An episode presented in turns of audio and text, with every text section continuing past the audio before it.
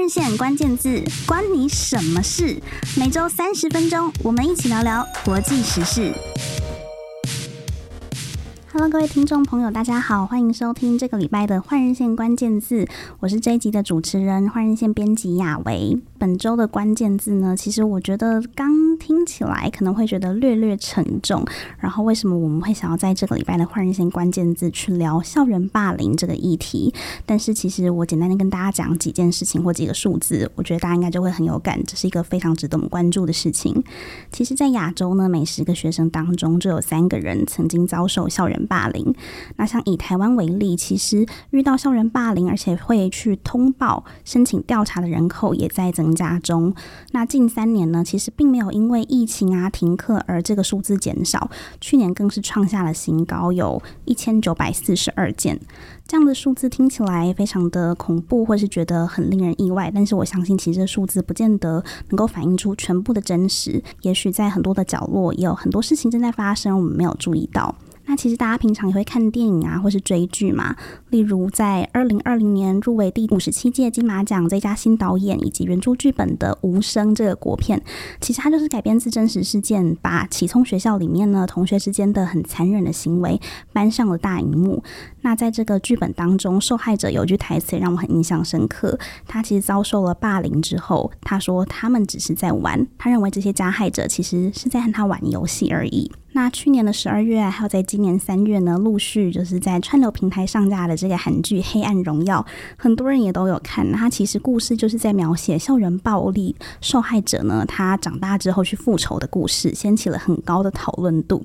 那很多的韩国媒体就说啊，其实校园生活因为比较单纯的关系，反而同学们会以更原始的方式去遵循成年人社会的基本结构。那在这样的结构之下，其实处于社会弱势的孩子，他们会因为家庭比较困难，所以更容易成为受欺凌的对象。那在在韩剧当中，我们就看到了，其实权贵的子女反而因为可以凭借自己父母的金钱或是权力，然后度过很多的难关。当然，我们在韩剧里看到乔妹宋慧乔，她去复仇，会觉得哎，可以消消气啊，很爽快。可是现实生活中，我们并不希望说校园霸凌的议题讨论就停在这里而已。当然，回归到现实，我们还是希望很多事情可以被发现，我们要去厘清它的成因、现况以及可能的解方。所以这一个礼拜呢，我们就邀请了一位来宾来到我们的节目，是亲子天下媒体中心的资深记者潘乃馨。那待会呢，我会跟大家介绍为什么我们会邀请乃馨来跟我们聊聊校园霸凌这个议题。Hello，乃馨。嗯，两位好，各位听众大家好，我是乃馨。亲子天下呢，其实他们最近出了最新的一期。杂志，那在各大通路的书架上啊，都可以找到这本《同理包容终结霸凌》。那在网站上其实有数位的同名专辑，很清楚的陈列出这个新刊的重点呐、还有霸凌常见的 Q&A。那长期关注教育或是教养议题的亲子天下呢，他们每一季都会出一本杂志，跟换日线一样会有季刊。为什么这次会选择用校园霸凌这个作为这次季刊的封面故事主题？其实开学是中小学一件很大的事情，然后我们刚好这这一次的季刊就九月一号初刊，我们就在思考说，哎，这个今年开学有没有什么值得关注的？现象这样子，那就发现最近其实台湾好几个新闻，比如说最近很多的学校是缺老师、缺导师，各种缺。嗯、但是有一个东西变多了，就是好像这个霸凌的这个案件数，还有这个呼声是变多的。那我们想说，哎、欸，这议题感觉好像很老，但是有一些新的趋势，是不是应该值得关注？我们就开始想说，哎、欸，是不是要以这个为主题？而且其实不只是台湾，像我们做的过程中有看到，像日本。之前有个调查说，他们的青少年在九月一号的那个自杀人数是达到高峰。那天也是日本的开学日，就九月一号。然后日本他们自己也会推估说，嗯，好像跟这个校园霸凌是有一点关系，因为校园霸凌就会导致大家不想上学，身心压力很大，然后最后就有一些不良的反应，甚至轻生这样子。所以种种原因，就让我们觉得说，我们应该可以做一次专刊来讨论看看。嗯，听起来。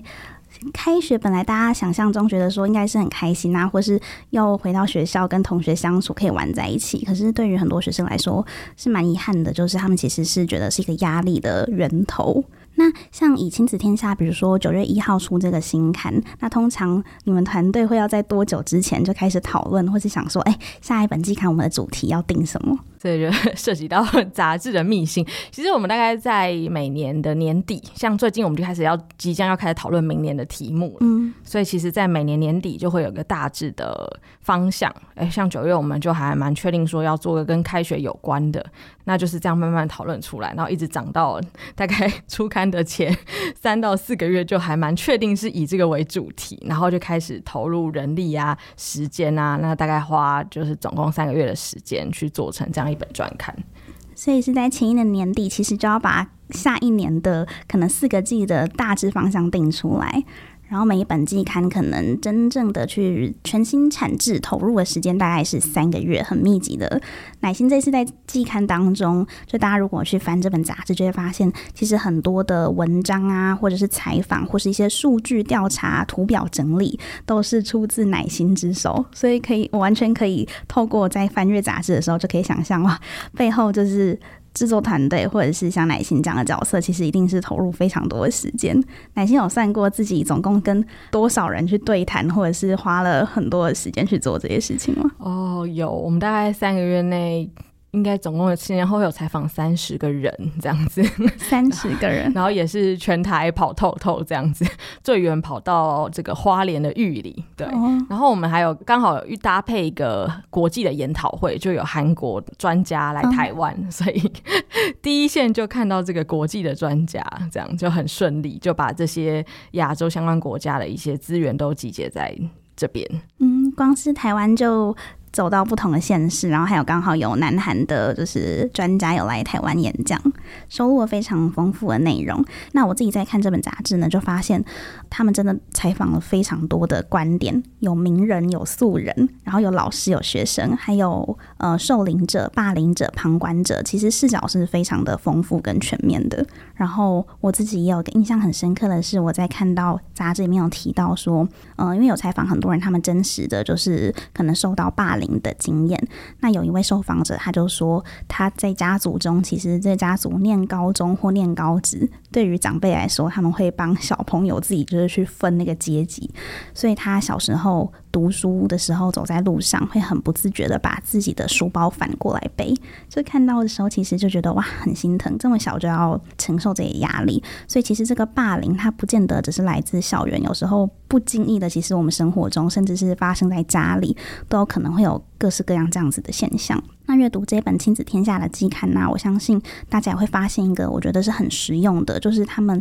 整理了很。多具体的统计的数据，像是关于全球校园霸凌的这个相关统计当中，就有提到，比如说哪一个州它的校园霸凌的发生率是最高的，或者是呃遭受霸凌呢，可能会影响甚至是小朋友的阅读成绩。想要请乃欣就透过这样的机会来跟听众朋友分享看看，就是当中你有整理到的这个七组数字，图解全球到台湾的霸凌趋势有哪一些发现？对，我们就很好奇，除了台湾以外，各国这个霸凌的情形。因为霸凌它其实是一个英文单词，bullying，它是大概最近十年才翻译进台湾来的，所以它其实是一个国外的现象啊，引进台湾这样，国外应该发展更久。然后我们就开始找，然后就发现还蛮多单位都有做一些统计，像刚才提到的，大概亚洲是每十个学生就有三个。曾经有遭受校园霸凌或者是学校暴力的经验，那最严重的其实是那个非洲的撒哈拉沙漠以南，就大概每两个就有一个。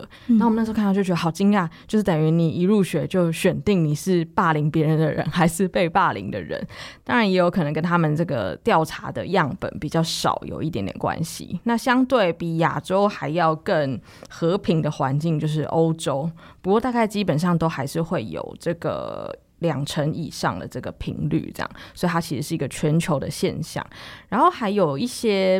嗯，蛮有意思的统计，比如说。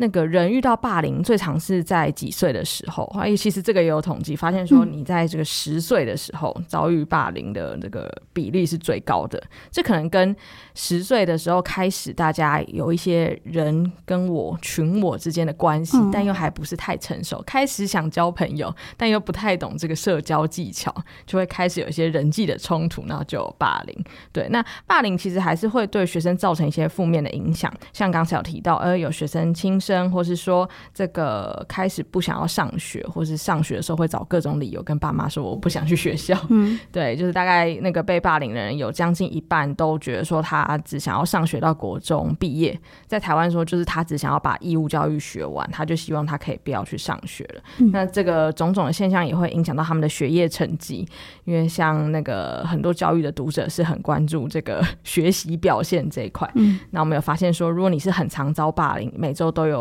一次以上的经验的人，你的阅读的成绩是会比没有这个经验的人还要低三十九分，差好多。对，那台湾有一些现象，像这个案件数是越来越多。对，那如果是看这个霸凌的种类的话，其实最常会霸凌，然后又要通报到政府，都是一些已经有伤口的这个，像肢体霸凌，就占了三成八是最高的。但是还有很多霸凌是这个看不见的，比如说我用文字讯息攻击你，或是酸言酸语与你这样子，或是我故意排挤你，或是我把你退出全班的群组等等，这种关系霸凌跟言语霸凌的这个样态是占了大概也有六成。对，所以大概整体来说是这样的样貌。谢谢奶心的解释。我刚刚听下来，我觉得有一个让我比较意外的是，讲那个年龄层，其实十岁学生遭受霸凌的几率最高这件事。如果是以台湾的学制来说，十岁大概就是国小的中年级的时候。那我原本预期以为校园霸凌可能是在。国高中可能年纪大一点的时候，青春期会比较严重。没想到其实从这么小开始就是很严重的状况。那可能听众朋友们听到这边也可以多多检视，如果刚好有认识或者家里有小朋友，其实刚好正进入这个年龄阶段，其实就要多多注意孩子的状况了。关于校园霸凌的一个可能比较具体或是比较普遍的一个定义，乃心这边如果说简单要跟听众朋友解释的话，会怎么样去定义它？哦。霸凌有一个国际的定义，然后台湾大致上是沿用，但有一点点调整。嗯。那整体来说，就以国际来讲，霸凌就是指说这个持续的、故意的很多种形式，比如说言语啊、网络啊、肢体啊，那去伤害另外一个人，而且确实对另外一个人造成心理、生理或是财产等等的损害。这样就构成霸凌，对，嗯、所以要有攻击人，而且是故意的，然后有人真的受伤，对，然后有持续性的，对，没错，嗯、就是这样，就是一个霸凌的条件，对。了解。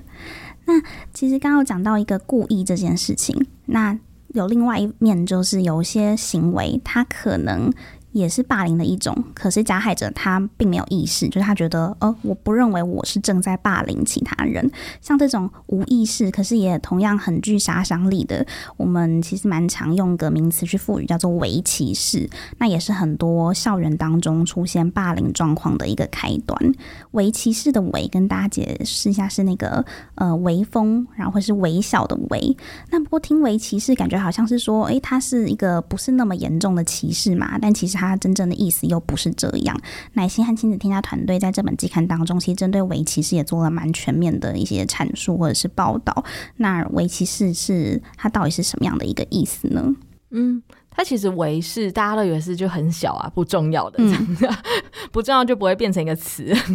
所以它其实是要讲说这个它是。平常不容易察觉的，哦，这个叫微歧视，所以跟这个微电影有不太一样的概念，对，所以它这个是指说，对你没有意识，但是又对别人造成伤害的一种攻击，是微歧视。那我们后来有做了一些讨论，就是，哎，有一些这个专家团体就说，其实像这样的微歧视，它就是一个校园霸凌的前奏曲，就是你如果没有去好好掌握，你已经在伤害别人。那最后，哎，可能别人也开始表达他被激怒啊，那你可能也很生气啊，等等的，那就很容易演变成霸凌这样子。对，那生活中有很多微歧视，比如说这个人很胖。对，然后他坐在公车上的双人座位，然后大家即便很挤，也都不想去坐他旁边。哦，这样就算了。对对对，因为他他就是那个那个很胖的人，有感觉到大家是有用一种那个冷暴力的行为在排挤他，或者像可能我们有时候会呃出国留学。对，那就是说，哎，在一个都是白人的社会，欧欧洲人、美国人，那他们看到你是这个黄种人、亚洲人，他们可能也会想要去捉弄你、歧视你，或是他们可能抓住你的语言没有他那么他们他们那么流畅，那就开始有一些嘲笑啊、攻击你的状况。那他们可能也觉得是好玩，尤其是学生，但其实又会对于这个留学的同学来说，有已经有造成那些伤害，这都是伪歧视。那反过来，我们也很常在我们自己的这个台湾，然后去。歧视一些原住民的同学，比如说他们都靠加分啊，或是会怀疑他们是不是晚上都喝小米酒啊，然后都很会唱歌啊，等等，这些也都是伪歧视。对，嗯，今年四五月期间，就是台大就发生一系列的这个。其实就是乃心刚讲伪歧视，就是当时算是有延烧在社群上蛮严重也蛮久的，就是关于这个火冒四点零五帐。那因为很多同学他们会认为说，原住民的学生他是因为有经过加分，可能才考上特定的学校或科系，这个让其他同学他们就会用个就是轻蔑或是觉得我只是在开玩笑的语气去讲。那我们就有收到，其实是他本身就正在台大就读的原住民的学生来投书给。日线，他就自己讲说，他其实从小到大就一直有遇到这样的事情，然后包含学校的可能脸书交流版或是 Dcard 的校园版，就会有非常多的类似言论，比如说什么台大不是很聪明，就是原住民，或是一分耕耘一点三五分收获。那其实我们看到同学自己这样子讲出他就是求学以来的经历，或者是经常受到这样的伪歧视的言论，都会觉得。哇，没想到其实，在校园当中是这么普遍的，一直频繁的在发生。但是因为台湾这几年，因为这个国内霸凌的时事非常的热。那就导致说，开始有一些这个专家或立委觉得说，我们应该要有新的霸凌的定义。对，所以台湾其实现在有一直在讨论说，要不要创造一个自己对霸凌的定义。就刚刚国际上是说，这个持续故意，然后这个用不同人的行为，然后去造成另外一方的伤害这样子。那像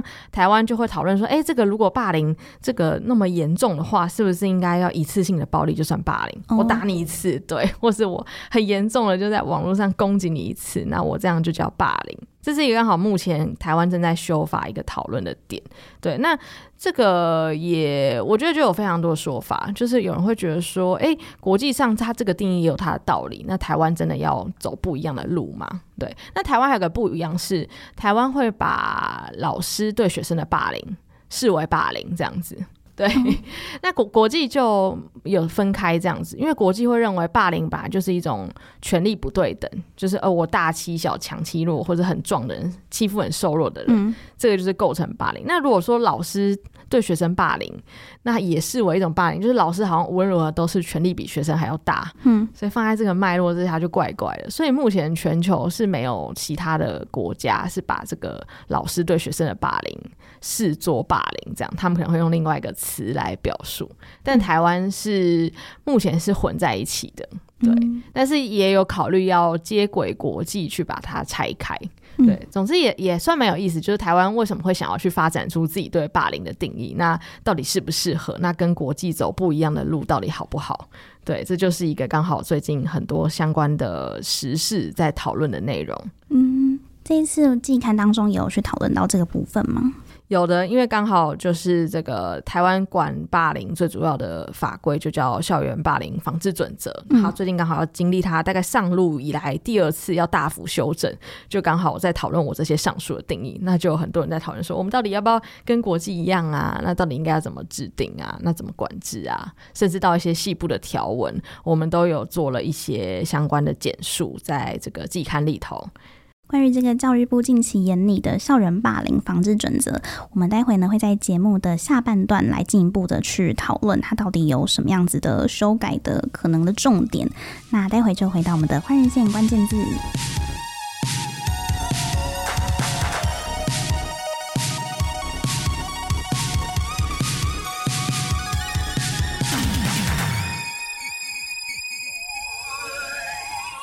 欢迎继续回到我们的换日线关键字。那这一集呢，我们要接下来在节目的下半场继续和亲子天下媒体中心的资深记者乃心，我们要聊聊在校园当中的霸凌现象。上半集节目呢，其实我们整理或爬梳了很多可能是校园霸凌的成因或是一些数字，让大家可以简单并且快速的知道目前霸凌现象在台湾或是国际上的一些状况。不过提出了成因或是提出了这个问题。我们当然是希望可以为解决这个问题的解方做出点贡献。那我们刚刚呢，其实最后就提到了这个教育部近期研拟的校园霸凌防治准则修正草案。那目前呢是还在讨论中。正好在我们这本季刊要送印的 前几天，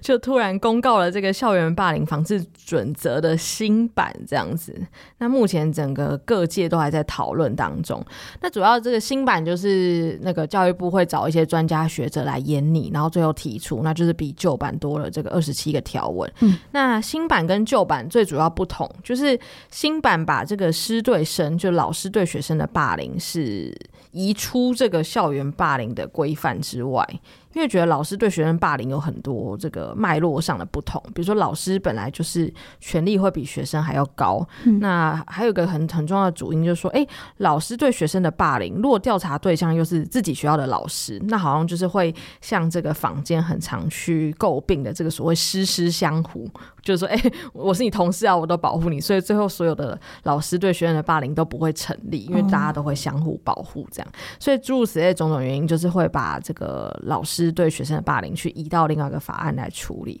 那另外一个还在讨论的点是说，哎，那这个霸凌的定义，或者说到底是什么样的情况要适用这个霸凌防治准则来处理？这样子，那一度有很激烈的讨论，说台湾应该这个对霸凌的定义要跟国际不一样，因为台湾这个现在很多人都受害了，都求助无门。嗯，那是不是我们应该要放宽这个霸凌的成立的条件？比如说，应该我一次性的暴力啊，我一次性的打你啊，这样就算霸凌这样子？那那讨论到目前这个新版的法律的草案是说，呃，我们还是不改霸凌的定义，就是我们还是跟国际一样。但是如果是真的发生一次很严重的这个网络或是肢体的暴力，那我们这个处理的方式还是去来这个准用这个防治的准则这样子。目前的一个讨论方向是这样，不过很多细节都还在讨论当中。比如说，哎，什么叫做很严重？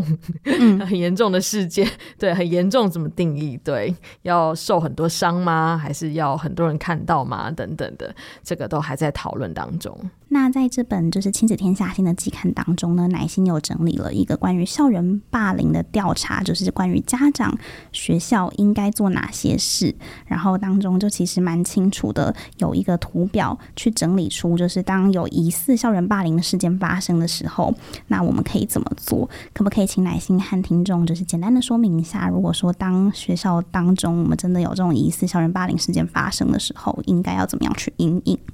对，其实我们就是觉得那法条太复杂，我们就用了两页这个资讯图表的方式来解说一下这个法规到底具体来说在规范什么。这样，那它大概其实就就就是讲一个霸凌发生的时候的流程。这样，如果你觉得你可能被霸凌的时候，那你可以透过一些方式，然后跟。这个叫加害者的学校去做一个检举，那加害者学校就是要通报到政府。OK，那那接下来就是学校会有一个小组，那会开始讨论说，哎。我需不需要受理这个案件？这个案件会不会小到我其实不要受理？或者说，哎，他真的有必要那个好好的来探讨，嗯，那就会受理。那如果受理之后又有分两种，如果是受理发现，哎，是这个一般的人际冲突，应该是大家坐下来聊一聊可以解决的。那学校是可以由这个比较专业的老师来做一个调解，就让小朋友好好把话说清楚，然后就回归和平这样子。那如果真的很严重，比如说已经有这个受伤啊，或是就是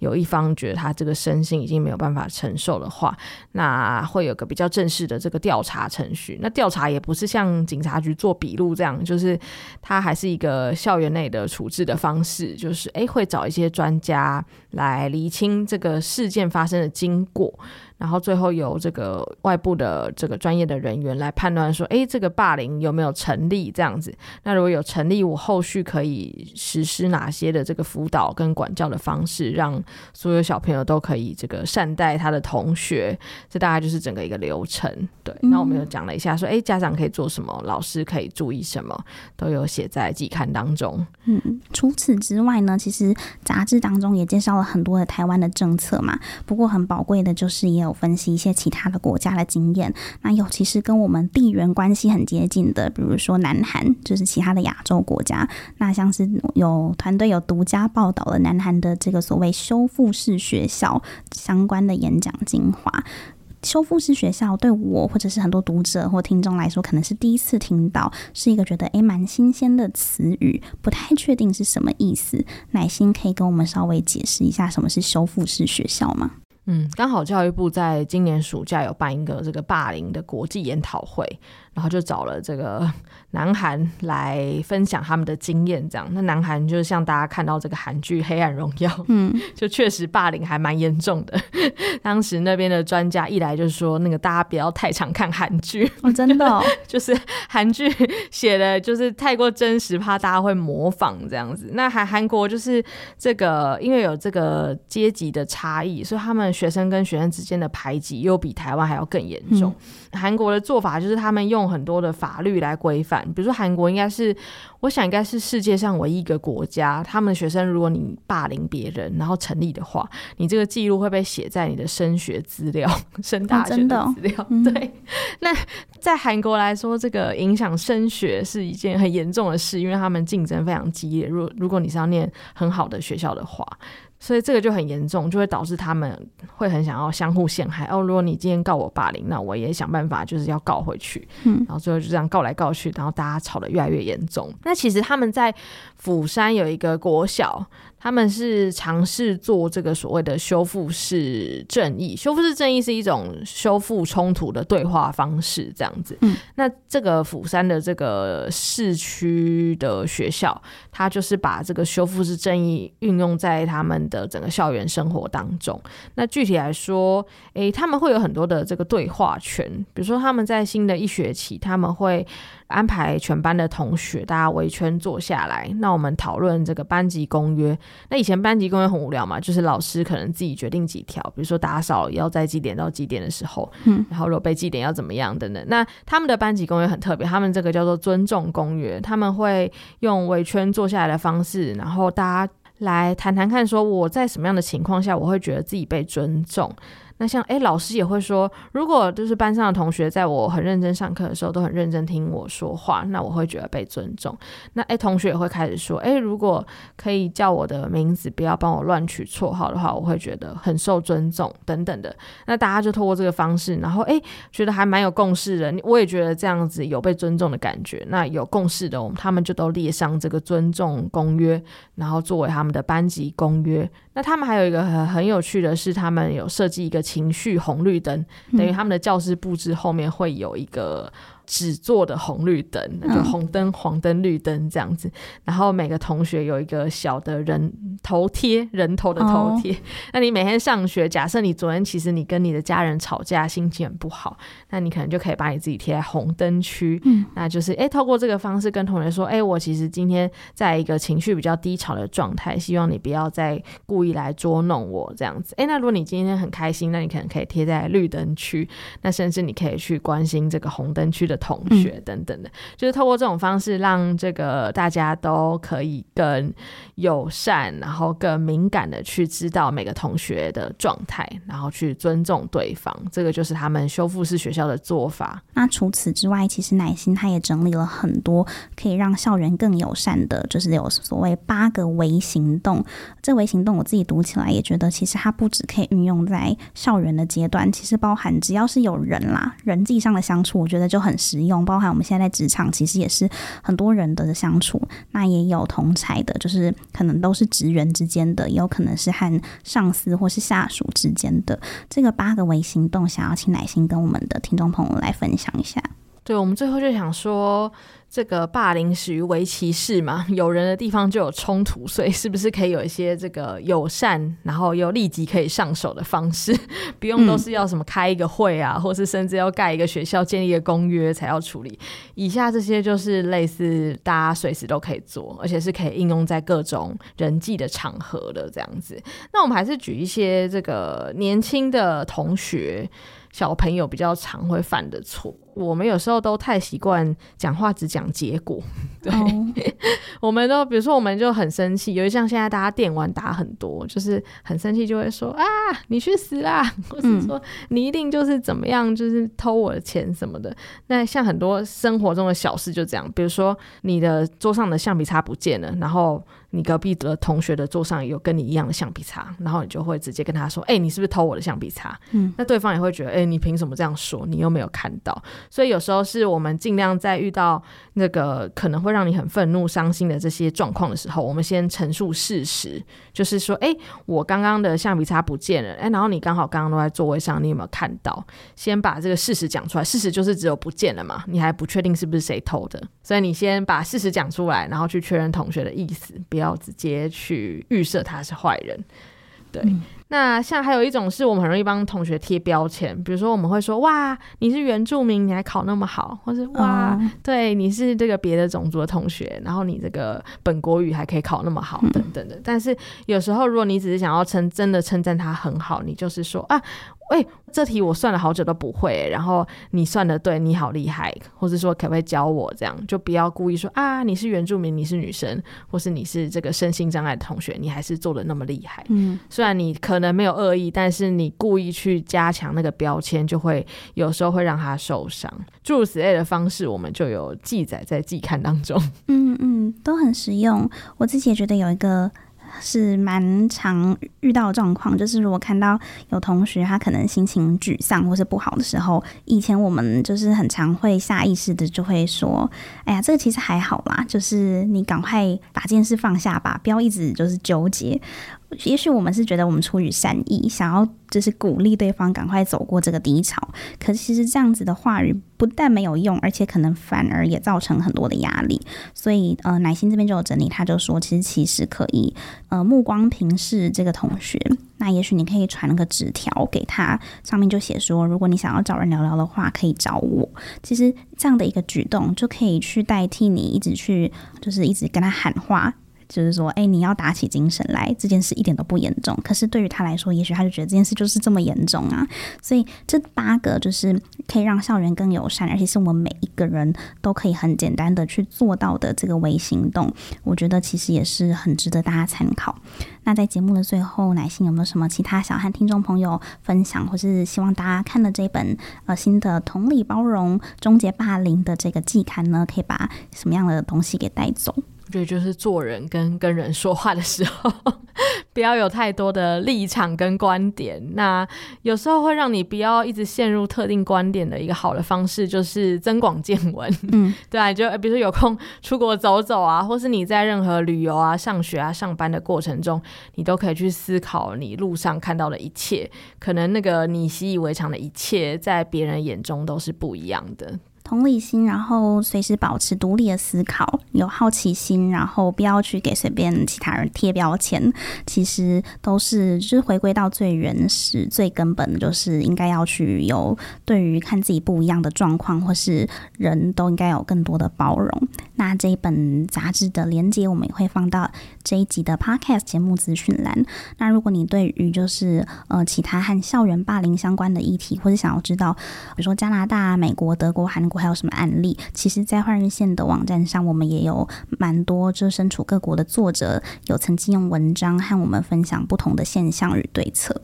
那网络其实带来很多新的社群人际关系，可是这一些新的关系，同时也会给同学或是孩子们带来新的。霸凌的恐惧，以前是可能在去到校园才可能有霸凌状况发生，现在因为社群还有科技的发达，其实线上线下反而好像二十四小时都一直不断的在发生各种微歧视啊，或是霸凌的状况。那我觉得这就是为什么我们现在反而更应该要投注很多心力去关注这项议题的原因。那我们就希望大家都可以就是更有的同理心然后去终结霸凌这个现象一起通往更友善的校园那我们非常谢谢奶心今天来到换日线关键字跟我们分享这么多的事情那我们就下周六早上十点同一时间再见喽谢谢。